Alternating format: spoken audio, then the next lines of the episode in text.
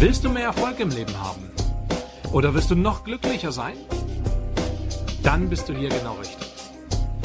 Herzlich willkommen bei Tom's Talk Time, der Erfolgspodcast. Nicht nur für Unternehmer. Zu finden im Internet unter tomstalktime.com. Langsam werde ich ganz aufgeregt, denn wir nähern uns unserem Ziel. Und zwar haben wir heute schon die vorletzte Regel von unseren sieben. Das heißt, wir haben heute die Regel Nummer sechs für finanzielle Freiheit. Und diese lautet Hebelwirkung. Wenn du dich alleine abstrampelst, kannst du sicherlich auch finanzielle Freiheit erreichen. Kein Thema. Aber es ist mühsam, langsam, schmerzhaft. Wenn du einen Hebel einsetzt, kannst du um ein Vielfaches von dem bewegen, was du ohne Hebel bewegen kannst. Im finanziellen Bereich gibt es drei wirklich gigantische, wahnsinnige Hebel. Wenn du auch nur einen davon verzichten würdest, wäre das schon, naja, sagen wir es mal grob fahrlässig. Und zwar Hebel Nummer eins lautet OPM. Bedeutet so viel wie Other people's money. Auf Deutsch, andere Leute Geld. Hebel Nummer zwei, man verzeiht mir hier die Anglizismen momentan. Hebel Nummer zwei ist OPT. Other people time. Also andere Leute Zeit. Und der dritte Hebel ist OPN. Other people networks. Sprich die Netzwerke von anderen Leuten sich zunutze machen. Es ist nicht notwendig, sich zum Reichtum zu sparen. Wenn du OPM nutzen kannst, sprich das Geld von anderen nutzen kannst, dann tue es. Wie ich es im Kapitel Lifestyle schon angesprochen habe, es gibt zwei Arten von Schulden. Konsumschulden und Investitionsschulden. Konsumschulden sind ziemlich dumm und schlecht. Investmentschulden dagegen sind, sofern das Chancen-Risiko-Verhältnis passt, clever und intelligent, weil du damit nämlich einen großen Hebel einsetzt. Du kannst in diesem Fall ein viel größeres Grundkapital einsetzen, als du es ohne dem tun könntest. Es ist schon ein kleiner Unterschied, ob du 8% Zinsen von 10.000 Euro bekommst oder von 10 Millionen Euro. Siehst du vermutlich genauso. Natürlich geht es nicht drum, einfach irgendwo Geld einzusammeln und irgendwas damit vielleicht irgendwie zu machen. Das bringt natürlich nichts, das ist klar. Es muss schon eine aussichtsreiche Geschäftsidee sein, womit ich Investoren überzeugen kann. Im Rahmen meiner Podcast-Show lernte ich viele Jungunternehmer kennen, mit denen ich mich über deren Ideen unterhalten habe. Darunter sind Ideen, die äh, sagen wir mal, mir ein leichtes Stirnrunzeln verursachten. Ideen, die gut sind und Ideen, die mich quasi komplett wegflashen. Aber eins haben alle Jungunternehmer gemeinsam gehabt. Eine Vision. Problematisch wird es meist dann erst, wenn wir über Teamqualifikationen sprechen. Oft fehlt es gerade jungen Unternehmern an Erfahrung, aber sie sind so enthusiastisch, dass sie auch dann noch alles alleine umsetzen wollen. Manchmal klappt's auch, aber es ist immer ein sehr steiniger Weg, weil denen in der Regel die Erfahrung fehlt. Wo sollen sie sie auch herkriegen, wenn sie sie bisher noch nie gemacht haben? Das ist ganz klar. Besser wäre es hier, den zweiten großen Hebel zu nutzen. OPT. Die Reichen verstehen, dass man nicht alles selber machen kann und dass es sich lohnt, in Personen zu investieren, die mehr Ahnung als man selbst haben oder Dinge besser oder auch günstiger erledigen können, als sie es selbst können. Die Idee kann noch so gut sein. Wenn das Management nichts auf die Reihe bekommt, ist selbst die beste Idee zum Scheitern verurteilt. Andersrum kann ein Top-Management auch eine mittelmäßige Idee zum absoluten Erfolg führen. Geld liebt Gewinner, die bewiesen haben, dass sie es drauf haben. Demnach folgt Geld Gewinnern. Also hole dir Gewinner ins Boot. Keiner kann ein Experte in allen Bereichen sein. Du brauchst Spezialisten für die Geschäftsführung, du brauchst Topverkäufer, du brauchst Finanzexperten und so weiter. Also Leute, die wirklich Erfahrung und Erfolge in ihrem Bereich haben. Und hier kommt OPT richtig zum Einsatz. Suche dir das richtige Team zusammen und bekomme dein Ego in den Griff, dass du erfahrenen, erfolgreichen Gewinnern zumindest zeitweise auch die Führung von deinem Baby überlässt. Dafür musst du nur einen Schritt auf die Seite treten, um anderen Platz zu machen. Das hat aber nichts mit Weggehen zu tun oder mit Verdrücken oder sonst was. Ganz im Gegenteil. Das hat was mit Stärke zu tun und mit Vernunft. Schauen wir uns mal den Motorsport an. Der Rennfahrer ist derjenige, der sein Team zum Ruhm führt. Die Entscheidungen des Piloten, welche er während des Rennens in Sekundenbruchteilen fällen muss, entscheiden über Sieg oder Niederlage. Nicht der Erfinder oder der Entwickler des Autos bringt den Ruhm nach Hause. Nein, sondern der Spezialist am Steuer. Und damit wird das gesamte Team erfolgreich. Das ganze Team trägt ja auch dazu bei, aber es ist nach wie vor der Pilot, der den Ruhm nach Hause bringt. Um aber einen anderen Fahrer ans Steuer zu lassen, muss man sein Ego als Entwickler oder Erfinder im Griff haben und das gemeinsame Ziel sehen. Es werden die Personen an die Stellen gesetzt, die dafür am besten geeignet sind, denn nur dann kann das Team als solches arbeiten und auch gewinnen. Wenn du, wie die meisten jungen Unternehmer, etwas knapp bei Kasse bist und du es dir nicht unbedingt leisten kannst, irgendwelche Top-Leute einzustellen, dann suche nach einer anderen Lösung. Biete ihnen zum Beispiel Anteile an deiner Firma an. Wenn deine Idee gut ist, das Konzept passt und der zu erwartende Gewinn ganz nett sein wird, ist die Wahrscheinlichkeit hoch, dass du mit dieser Option Top-Manager in dein Team bekommst. Aber, oh je, ich höre schon wieder die produktverliebten Egomanen aufschreien. Ich verkaufe doch keine Anteile meiner Firma. Ich will mein eigener Chef sein. Darum mache ich den ganzen Mist ja. Wie kann's denn sein, wenn andere Leute in meinem Laden entscheiden? Und so weiter. Und so weiter. Nun ja, was soll ich sagen? Du hast genau zwei Möglichkeiten. Du kannst Recht behalten oder du kannst reich werden.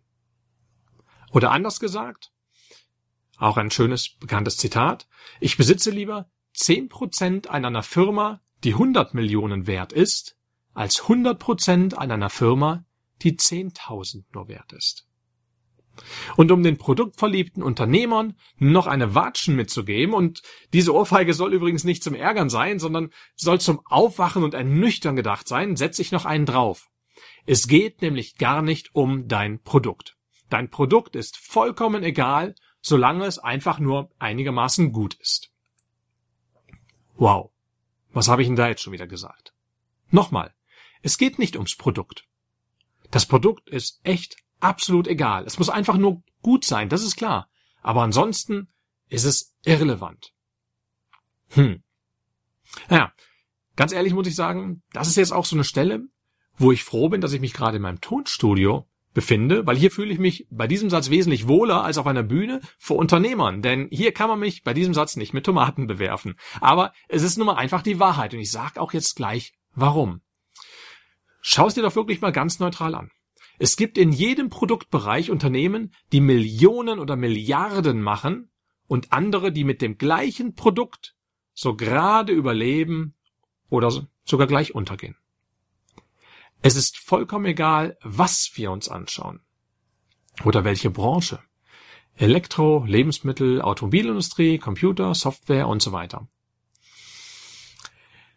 Überlege mal, du hast einen großen Erfolg zu feiern. Mit deiner Firma oder privat oder sonst was. Und lädst dein Team in dein Lieblingsrestaurant in deiner Stadt ein. Ich bitte dich jetzt kurz, dir in Gedanken dein Restaurant auszusuchen und den Namen auszusprechen. In welches Restaurant gehst du? Okay. Auch auf die Gewahr hin, dass du mich jetzt als Hellseher entlarvst, werde ich dir sagen, in welches Restaurant du vermutlich nicht gehen wirst. Und zwar in McDonald's. Aber warum? Es ist ein erfolgreiches Restaurant. Genauer gesagt, das erfolgreichste der Welt. Aber mal ganz ehrlich, kennst du nicht andere Restaurants, bei denen die Hamburger besser schmecken?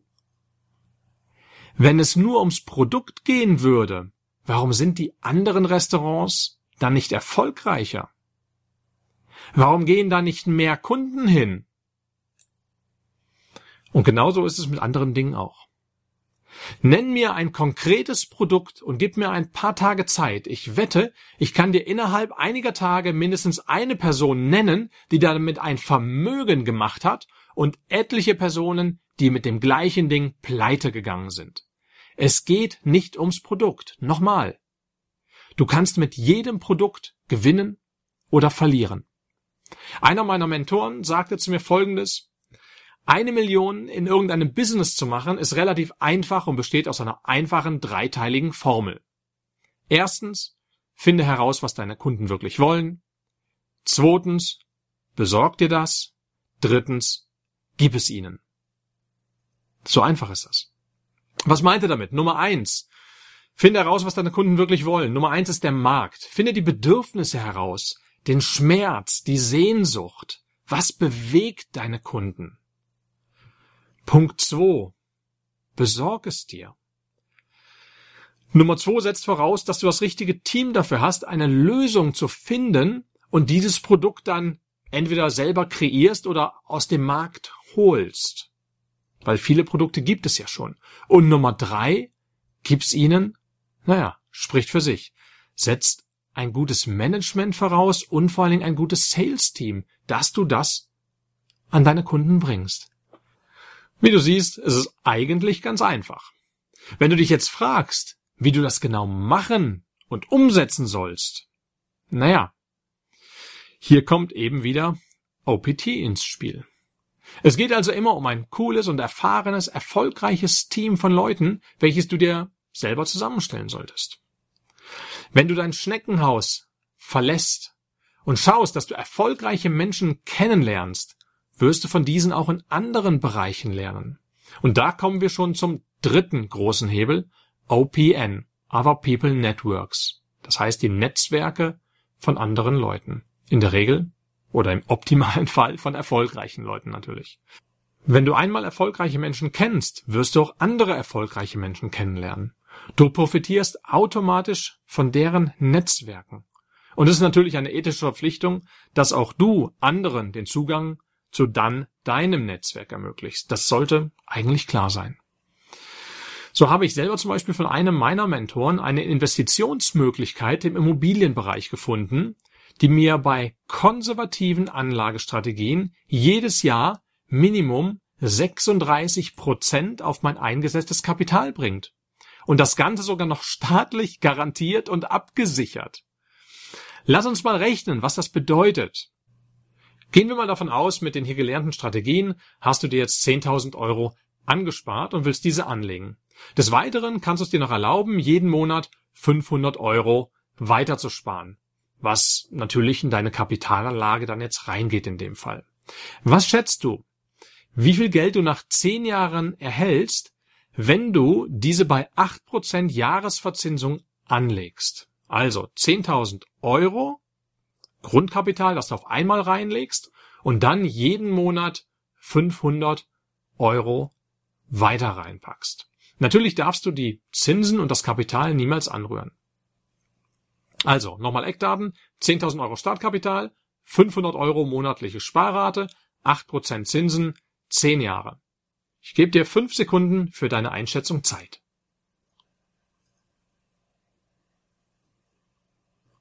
Und die Zeit ist rum. Also, nach 10 Jahren hast du ein Gesamtvermögen von circa 440.000 Euro. 440.000 Euro. Fast eine halbe Million.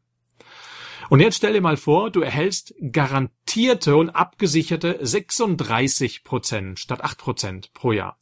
Die restlichen Eckdaten bleiben gleich. Was schätzt du, wie viel du nun erhältst? Ich gebe dir wieder fünf Sekunden Zeit. Okay, und die Zeit ist rum. Es sind ganze 1,2 Millionen Euro für den gleichen Einsatz. Das nennt sich Hebeleffekt und Zinseszinsen. Und jetzt kommt der Hammer. Hast du eine Vorstellung, wie viel das nach 20 Jahren wären? Nach 20 Jahren hättest du ein Gesamtvermögen von stolzen 50 Millionen Euro bei einer Sparrate von 500 Euro monatlich. 50 Millionen.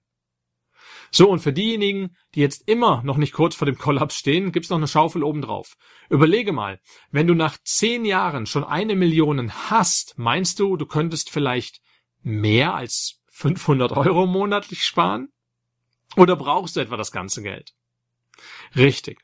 Je mehr du verdienst, desto mehr kannst du wiederum anlegen, desto schneller wächst dein Kapital. Und genau das ist der Grund, warum reiche Menschen immer reicher werden. Und jetzt stell dir mal vor, was du mit dem ganzen Geld alles tun kannst. Für dich, für deine Familie und vor allem für andere. Weißt du, wie viel du in der Welt bewegen kannst mit Geld? Was du für soziale Projekte aufbringen kannst? Dann kannst du in der Welt wirklich was bewegen. Du kannst selber das Ruder in die Hand nehmen und die Welt ein ganzes Stück besser machen.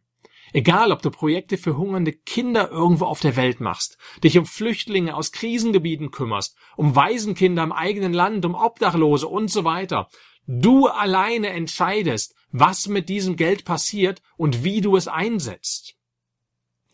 Du bist nicht einfach nur derjenige, der mal hier da mal, was ich, 10 Euro, 100 Euro oder vielleicht sogar mal 1000 Euro spendet und keine Ahnung hat, was mit dem Geld passiert und auch keinen Einfluss hat darauf. Nein, du kannst mit deinem Geld richtige Hilfe zur Selbsthilfe leisten. Um es mit Konfuzius Worten zu sagen, gib einem Mann einen Fisch und du ernährst ihn für einen Tag. Lehre einen Mann zu fischen und du ernährst ihn für sein Leben. Und genau das kannst du hier tun, denn du hast jetzt die Möglichkeiten hierfür. Die Möglichkeiten, die du dir durch die sechste Regel für finanzielle Freiheit selber geschaffen hast. Den Hebeleffekt. In diesem Sinne, danke fürs Zuhören. Das war Toms Talk Time, der Erfolgspodcast. Von und mit Tom Kaules. Und denk immer daran, wer will, findet Wege. Wer nicht will, findet Gründe.